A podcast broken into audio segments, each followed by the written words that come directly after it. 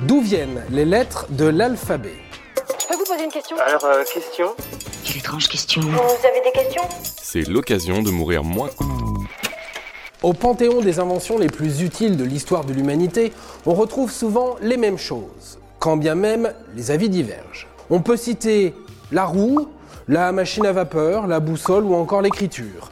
On considère d'ailleurs l'invention de cette dernière au quatrième millénaire avant Jésus-Christ comme le point précis entre la préhistoire et l'histoire, celle avec un grand H. À l'époque, l'écriture n'a pas grand-chose à voir avec ce que l'on connaît aujourd'hui.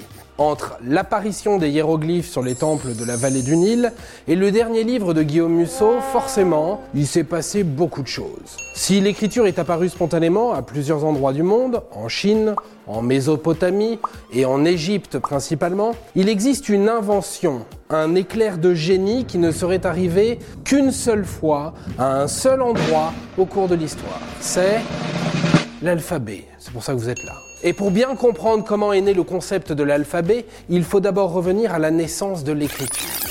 A, B, C, D, E, F, G, H, I, J, K, L, M, N, O, P. À l'origine, l'écriture c'est figuratif. C'est une sorte de rébus. Pour parler d'un oiseau, on dessine un oiseau. Ce sont des pictogrammes.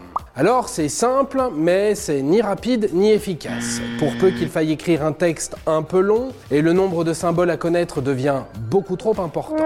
Petit à petit, on commence à simplifier ces symboles, puis on commence à utiliser des petits dessins, non plus pour désigner ce qu'ils représentent, mais pour le son des mots qu'ils représentent. Ce sont les phonogrammes. Ils sont très utiles pour écrire des noms propres, celui des pharaons surtout.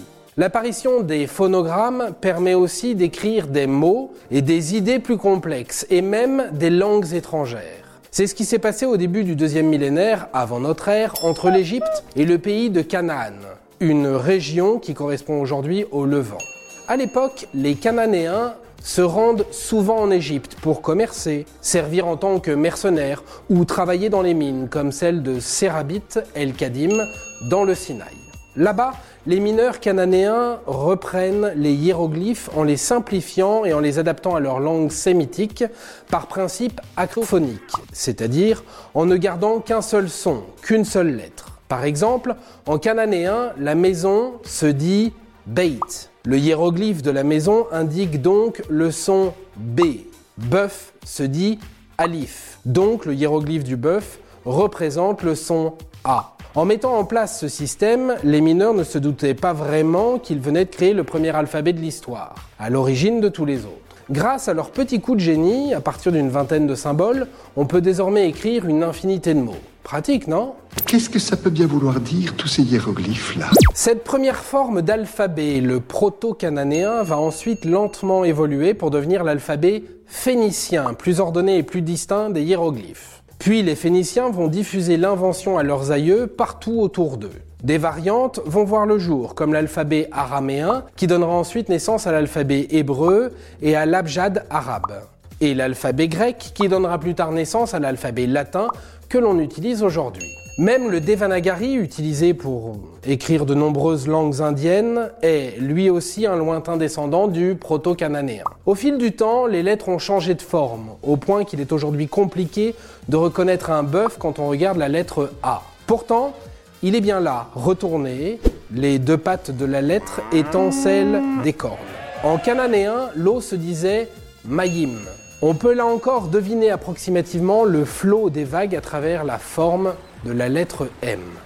Prends pas tout au pied de la lettre Aujourd'hui, à l'exception d'une partie de l'Asie qui base son écriture sur les sinogrammes, un tout autre système bien plus compliqué, la quasi-totalité des langues du monde, peuvent s'écrire à l'aide d'un alphabet descendant de celui dessiné sur les murs de Serabit, El Kadim, les trois plus répandus étant le latin, l'arabe et le cyrillique. Comme quoi, parfois, il suffit d'une bonne idée au bon endroit au bon moment pour écrire définitivement l'histoire.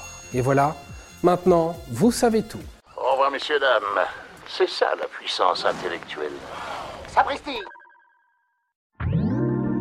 Attends, avant de partir, j'ai juste un truc à te dire. Viens découvrir notre podcast Sexo, la question Q. Deux minutes pour tout savoir sur la sexualité féminine.